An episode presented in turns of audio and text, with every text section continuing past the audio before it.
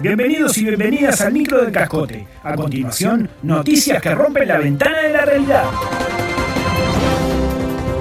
Una pareja de veteranos cumple 84 horas ininterrumpidas abajo de un chorro de agua en las termas del Daimán.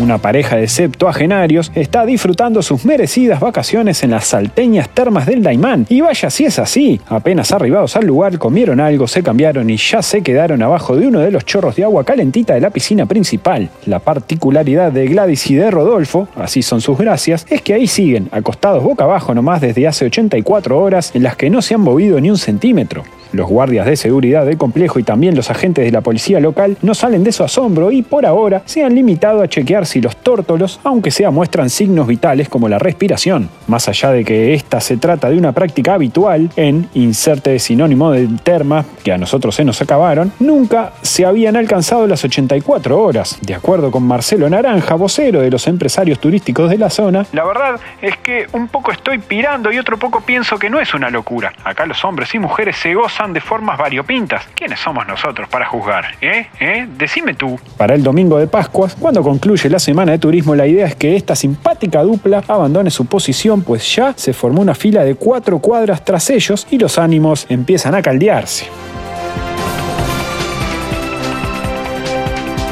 Ministerio de Economía y Finanzas llama a vibrar alto para contener la inflación. Por la embestida de la siempre indomable bestia inflacionaria, el Ministerio de Economía y Finanzas MEF ha convocado a la población a vibrar alto para contener el empuje al alza de los precios. Como dijo Kevin Friedman, el sobrino especialista en disciplinas New Age del economista Milton Friedman, la inflación también es un fenómeno vibracional. Los precios suben con la expansión monetaria, la carestía de algunos insumos o cuando la gente no anda vibrando alto. Explicó Oser Senaguas, asesor de la cartera Reiki Corporativo, gestión de cartas astrales y compras directas online. El experto también sugirió una lista de recomendaciones para luchar contra la inflación, como alinear los chakras, abrir los registros akáshicos y lavar los baños con creolina. En esta línea, se espera que en las próximas horas el MEF reúna sendos PAES, sendas MAES, sendos instructores de yoga y sendos tarotistas, entre otros. Esto fue todo por hoy, todo por hoy.